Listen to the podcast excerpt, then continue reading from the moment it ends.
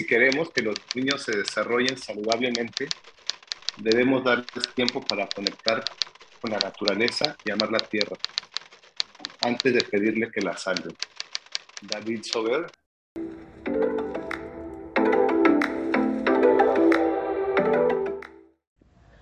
Bienvenidos y bienvenidas a un episodio más de Air Liber, educando a gente de cambio para cambiar el planeta. En este episodio platicaremos con el socio fundador y administrador del colegio Herbal Playa, Germán Suárez, quien directamente desde su colegio, y por eso estarán escuchando un poquito de ruidos de los niños jugando, nos cuenta cómo podemos hacer que los niños vivan una experiencia con la naturaleza y desarrollen su inteligencia natural que tanta falta hace en la actualidad. Esperamos que este episodio les guste muchísimo y así como los niños nos volvamos más conscientes de nuestra conexión natural. Comenzamos. Eh, Germán, bienvenido a Air Muchísimas gracias por aceptar nuestra invitación. Es un gusto tenerte con nosotros. ¿Cómo estás? Muy bien, muchas gracias. ¿Ustedes? Está bien, muy bien, gracias. Eh, Germán ya platicaba con los libres acerca de ti, ya le platicaba acerca de tu proyecto en el colegio, pero me gustaría que profundizaras sobre el proyecto. ¿Qué es este colegio? ¿Qué es lo que ustedes realizan? Bueno, eh, antes que nada, gracias por la invitación, por el tiempo que me dan. Y bueno, el proyecto que tenemos en el Colegio Herbert es un patio vivo. Eh, el objetivo de este patio vivo es honrar a la vida y verla como ella se desarrolla por sí sola. Eh, haciendo, en este caso, permitiendo que ella se regenere eh, y, ser nosotros cómplices de esa regeneración a través de todas las cadenas que existen en esos ecosistemas, desde lo microverso hasta el macroverso, ¿no? Y, otro de los lemas que tenemos, uno de los puntos de, de la ecoliteracy es hacer visible lo invisible, que ellos puedan percibir lo que hay desde los microorganismos, que son fundamentales para esa regeneración del ecosistema, hasta lo visible, ¿no? Ya como un ave, una abeja, como lo que, lo que ahí sucede y como nosotros podemos ser cómplices de, de ese ciclo. Eso me parece muy bonito porque bueno, pues yo tengo un hermano que es más chico que yo y a veces es como fuera que se impresione por la naturaleza, ¿no? Que, que realmente note las pequeñas cosas. Eh, pero cuéntanos, ¿cómo logras, o sea, qué consejo le darías, por ejemplo, a los padres de familia que tengan niños pequeños o adolescentes? ¿Qué consejo le das para que de verdad noten, hagan que sus hijos noten estas cosas? Eh, yo creo que exponer a los hijos a la naturaleza es tan importante como comer, como nutrirnos, como un sueño adecuado. Eh, yo creo que enseñarles a los niños el mundo natural eh, debería de ser considerado uno de los acontecimientos más importantes de la vida en un crecimiento emocional, ¿no? Eh, ya lo veíamos con este Howard Gardner, que con sus inteligencias múltiples, la importancia que le daba la inteligencia a la natura. Y es precisamente eso, ¿no? El contacto. ¿Por qué? Porque muchas veces me ha tocado preguntar a los papás, a los alumnos, que me definan la naturaleza, ¿no? Que me definan el medio ambiente. Y es eh, sorprendente ver cómo me ponen todos los adjetivos, pero yo ando buscando uno solo, y es el nosotros somos naturales. Nosotros somos parte de ella, nosotros somos medio ambiente, nosotros somos un ecosistema. Y a partir de ahí, un ser, en cuanto se hace propio y se apropia de eso, empieza a tomar otro tipo de conciencia. Entonces, yo invito a los papás que sean ellos que comenten, a los alumnos al revés aquí en la escuela les digo que sean ellos el caballo de Troya en su casa, para que ellos pidan a la naturaleza, eh, estén en contacto con los árboles, vean por qué se ponen las hojas en esta época, vean que todo en ella no hay un desperdicio, que todo se aprovecha. Y, cuando ves eso con otros ojos, empiezas a tomar una, pues no es, eh, no es el salvarla, más bien al hacer parte de ella, ¿no? Y a tener otra conciencia. Sí, aquí con, con nuestros ser libres creo que estamos muy acostumbrados a, a, escuchar esto, al que somos parte de la naturaleza, eh, pero quizá con alguien que va entrando, por ejemplo, un niño, ¿cómo, ¿cómo le das tú a entender que somos naturaleza más allá de el convivir con ella? ¿Cómo es que ustedes como colegio manejan estos temas? La experiencia. A través de la experiencia este, les enseñamos que solamente con la experiencia vamos a poder conectar con la naturaleza y vamos a poder entender las comunidades que hay en ella. ¿no? A través de este patio vivo podemos entender lo que hace el suelo, la importancia del suelo para, producir nuestros propios alimentos. Cuando veamos el milagro de una semilla, de una pequeña, minúscula semilla, toda esa energía conservada que genera alimento propio, pero que ese alimento propio viene de una energía que nosotros hicimos a través de una composta y que esa composta está trabajando a, ciertos, eh, a cierta temperatura, porque ahí adentro habitan otros compañeros en este patio, que son los microorganismos, ¿no? Estamos haciendo visible lo invisible. Entonces, esos microorganismos están trabajando, los niños lo tocan, meten la mano en la composta, la sienten caliente, sienten que está a cierta temperatura. Entonces, ¿qué estamos haciendo? Recobrando la capacidad de sostenimiento, ¿no? A través de esa experiencia, porque es palpable y pueden ver cómo esa cadena, eh, ahora sí que yo nada más les digo, como en los anuncios de solo agrega agua y todo sucede, así es aquí, ¿no? Nosotros aprovechamos lo que los árboles tiran, que son las hojas, lo que nosotros consumimos orgánicamente para producir el alimento de nuestro alimento. ¿No? Tenemos lombrices para hacer humus, entonces ellos ven también, hay, hay una, un término de un biólogo que se me fue el nombre, este, es el concepto de la biofilia y biofobia, ¿no? La biofilia es el amor a la vida, y eso es lo que queremos eh, darles a entender a los niños, eh, que tenemos que amar y, y, comprender antes de y conocer para preocuparnos por la vida misma. No nos podemos preocuparnos, no podemos cuidar algo si no lo conocemos, pero desde un fondo más eh, de experiencia, ¿no? Que tenga la experiencia, que lo puedan tocar, que lo puedan ver, que lo puedan sentir, que puedan utilizar los cinco sentidos.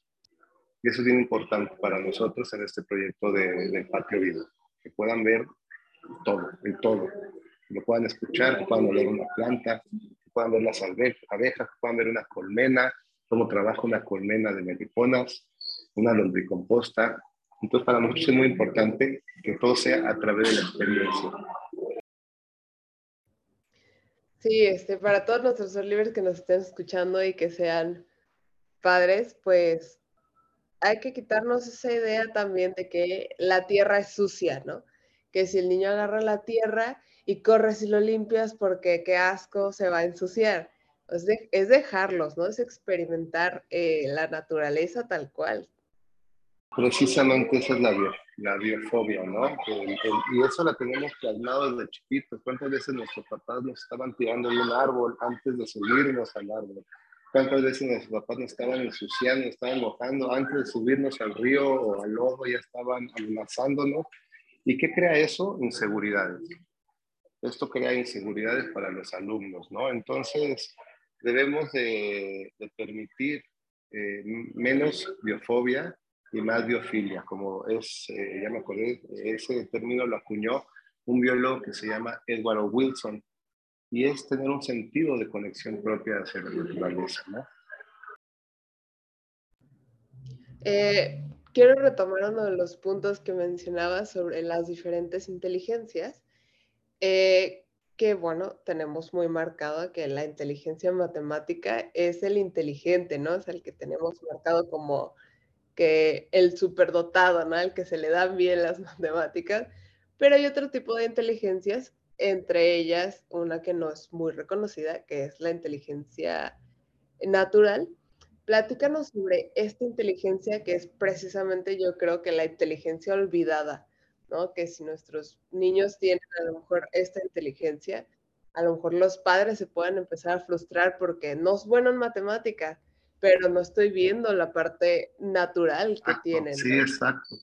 Pues podemos tener a, músicos corporales, espaciales, ¿no? Pero la característica de estos eh, eh, niños, hijos, eh, compañeros que podemos detectar desde temprana edad, que tienen habilidades sensoriales agudas, vista, oído, el gusto, el tacto, a través de perciben cambios, cambios en la naturaleza, eh, están, identifican cambios en el mundo natural, ¿no? Identifican cuándo germinó una planta, cuándo dio fruto un árbol, eh, prefieren por lo general estar haciendo actividades afuera, en un jardín, eh, les gusta hacer caminata, les gusta acompañar a la abuelita o a los papás a hacer jardinería.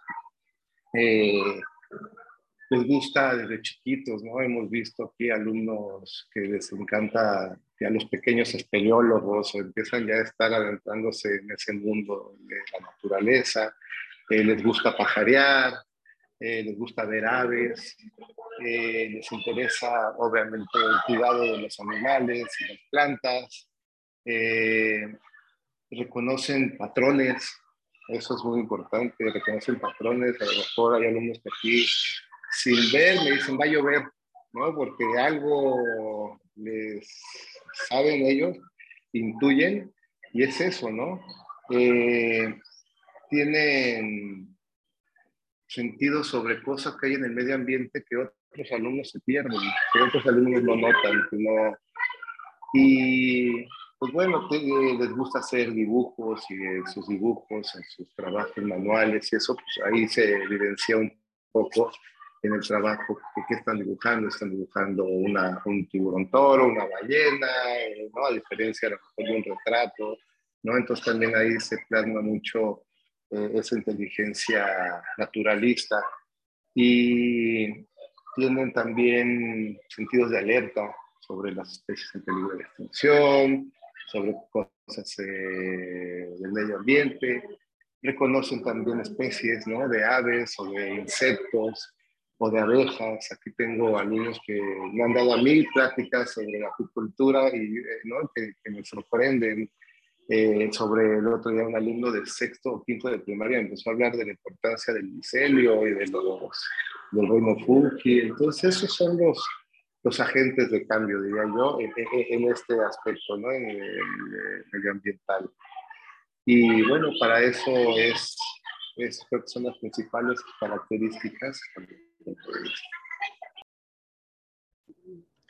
Sí, como, como padres creo que es importante pensar en no quitarle eso al niño, sino que eh, ahora estamos muy eh, inmersos en todo esto del cambio climático y la problemática que trae.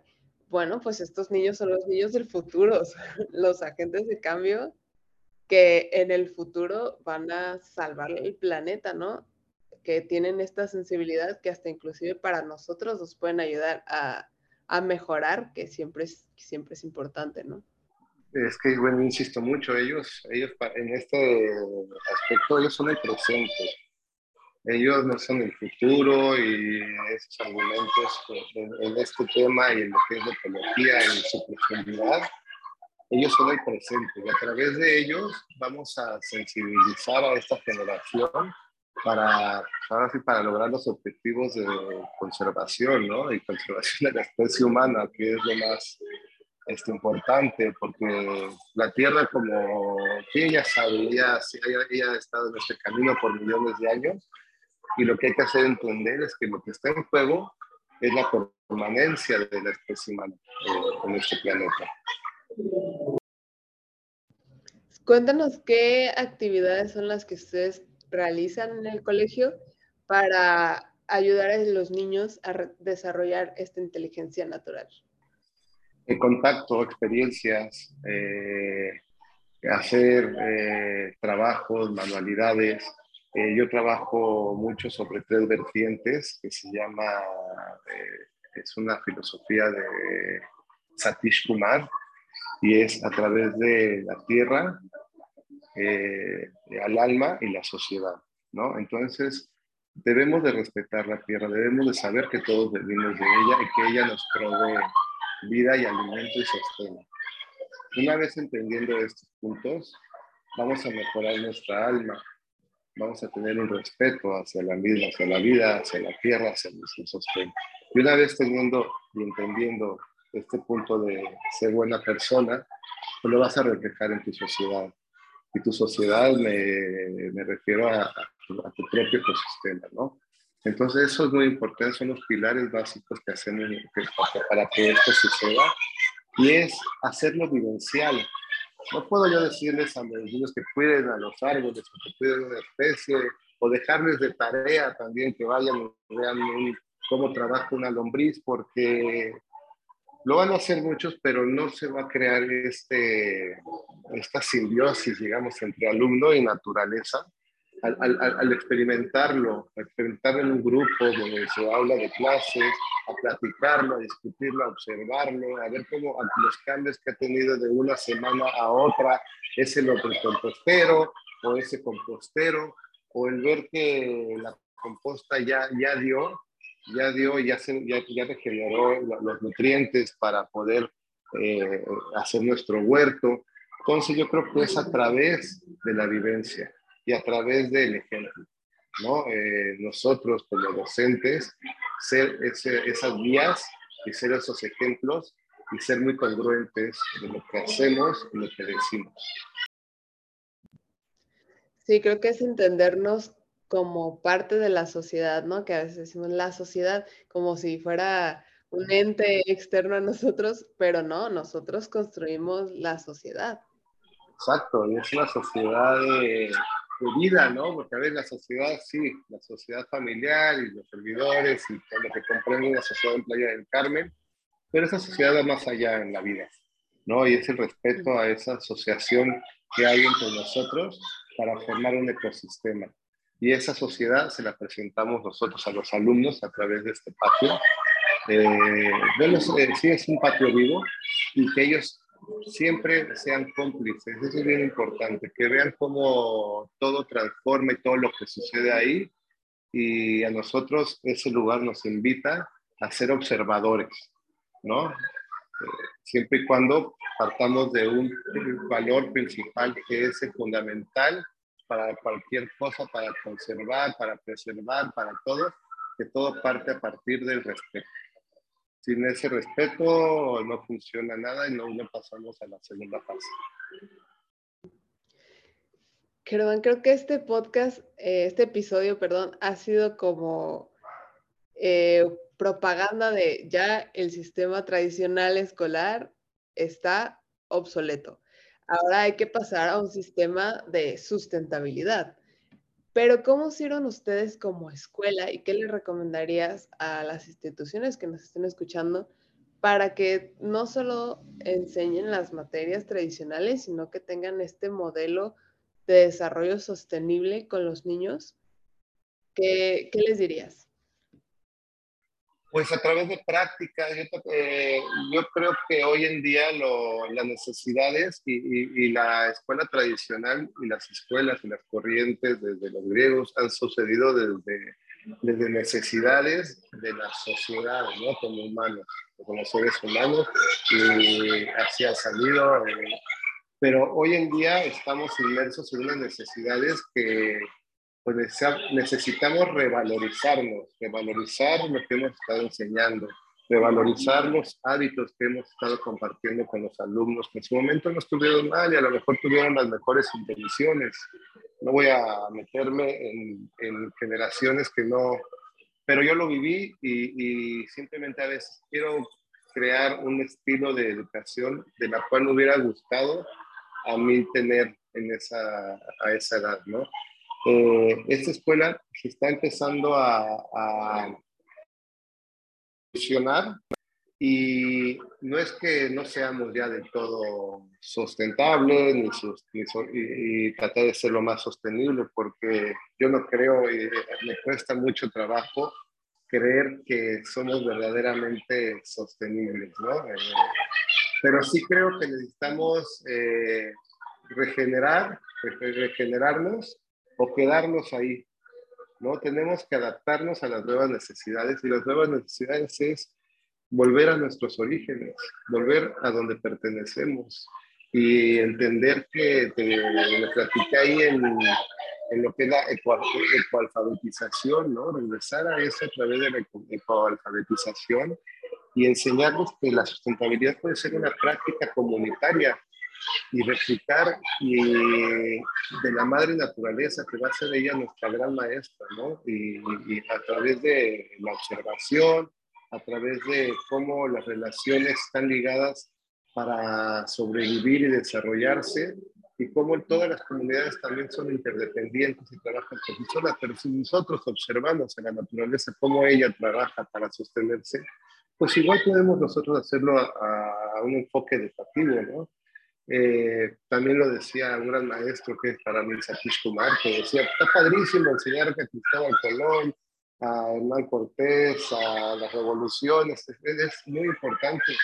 Pero el día de mañana ellos no nos van a enseñar a, a, a, germinar una planta, no nos van a dar de comer, no nos van a enseñar el milagro que es tener un jitomate en tu huerta, ¿no? Eso, hoy en día son las necesidades que tenemos que aprender a, producir nuestros propios alimentos, pero de manera circular, ¿no? De, de, de la importancia que tienen los suelos hoy en día, donde nosotros nos sostenemos de él, donde nosotros hagamos un ejercicio con los alumnos, donde todos respiramos al mismo tiempo en el salón y estamos respirando el mismo aire, ¿no? Es una manera de saber que estamos conectados.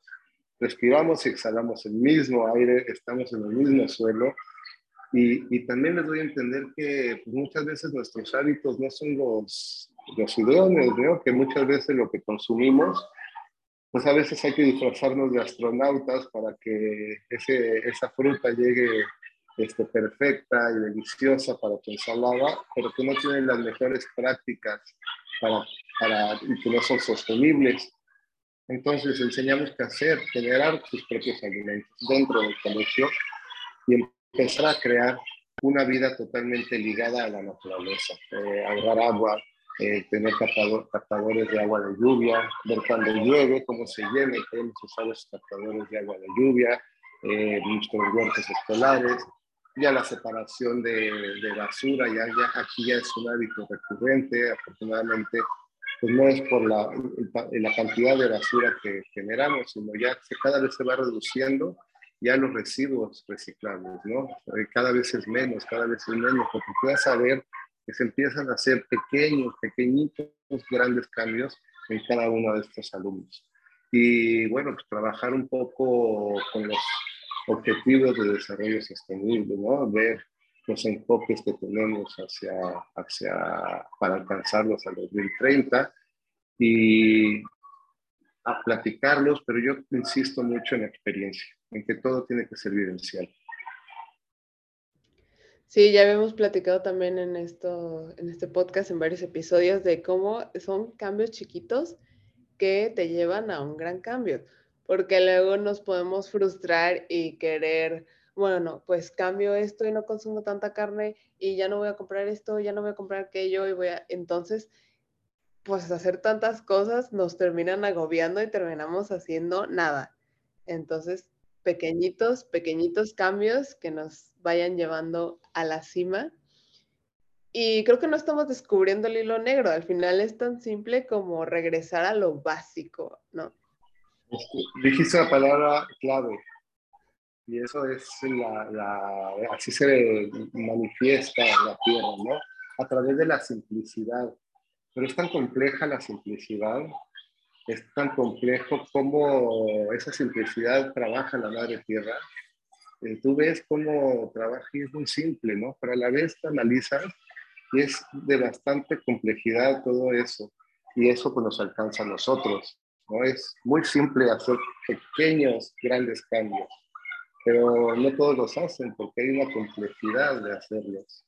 Y bueno, eso lo, lo he observado también Eh, muchas veces también tratar de cambiar el enfoque de los que vienen los alumnos. Los alumnos a veces traen un panorama un poco negativo porque pues, ven, la, ven la situación como está afuera y creen que, pues, que ya todo está perdido. ¿no? Entonces también una de mis grandes labores es al contrario, a darles un panorama más positivo y que son a través de ellos y nosotros, y aquí no hay un rango de generaciones, sino actuamos como comunidad hacia un frente que es eh, resguardar y ser guardianes de la madre tierra. Eh, y, eh, insisto, salir, salir, tener contacto con la naturaleza. Está comprobado también que la naturaleza puede llegar a ser eh, emocionalmente un suplemento de, hasta de medicina, ¿no? De, niños con algunos déficits, con, eh, eh, se, puede sustituir tratamientos y con el simple, con la simplicidad de la naturaleza, puede ayudarte a contrarrestar muchos de los síntomas y trastornos que hoy en día suceden por tanta, tanta estimulación. Entonces siempre es tan inteligente la Madre Tierra que tiene la medicina en casa. Sí, este, de hecho, si nos están escuchando, eh, sería bueno que nos pusiéramos como reto salir y caminar. 30 minutos que salgamos a caminar, que nos dé el sol, que es la vitamina D, que ahora, eh, bueno, pues venimos de una pandemia y apenas está normalizando toda la situación, pues todo el tiempo en casa, ¿en qué momento nos daba el sol? ¿No? Salir y que nos dé el sol. Eh, si tenemos ansiedad o si sufrimos de algún tipo de ansiedad, eh, oler las flores, sentarse en el pasto, todas esas cosas que si tenemos la oportunidad, pues hay que aprovecharlas. Hoy, hoy, en día hay, y ya la OMS, la Organización de la Salud, ya, ya la tiene concertada como hay, hay una enfermedad que se llama déficit de naturaleza, ¿no? Donde los, los sentidos ya están totalmente devaluados, donde allá hay dificultades de atención, elevados índices de enfermedad física y emocional, sobrepeso, eh, y son trastornos que se pueden detectar dentro de individuos, alumnos, desde las familias y comunidades, ¿no? Y se ha visto que, que a través de la naturaleza, de volver a, regresar a la, naturaleza, es como tú puedes contrarrestar este déficit. Y yo los invito también, como dices, pero no a, a, observar en, lugar de escuchar, a, observar en lugar de ver, ¿no? a escuchar a la naturaleza, a sentirla, aprovechar que estuvo la luna llena, observen la luna llena, ¿no? Escuchen cómo la mañana este, las aves aquí, la escuela tiene mucho eso, ¿no? podemos utilizar los cinco sentidos y es muy importante para la estimulación temprana de los niños. Sí, eh, Germán, la verdad es que creo que este episodio ha sido muy enriquecedor, nos ha dado muchísimas herramientas y muchísima información, pero desgraciadamente se nos está terminando el tiempo. Y me gustaría cerrar con tu frase del inicio, la frase que nos hiciste favor de, leernos al inicio. Cuéntanos por qué, por qué te inspira, por qué escogiste esta frase.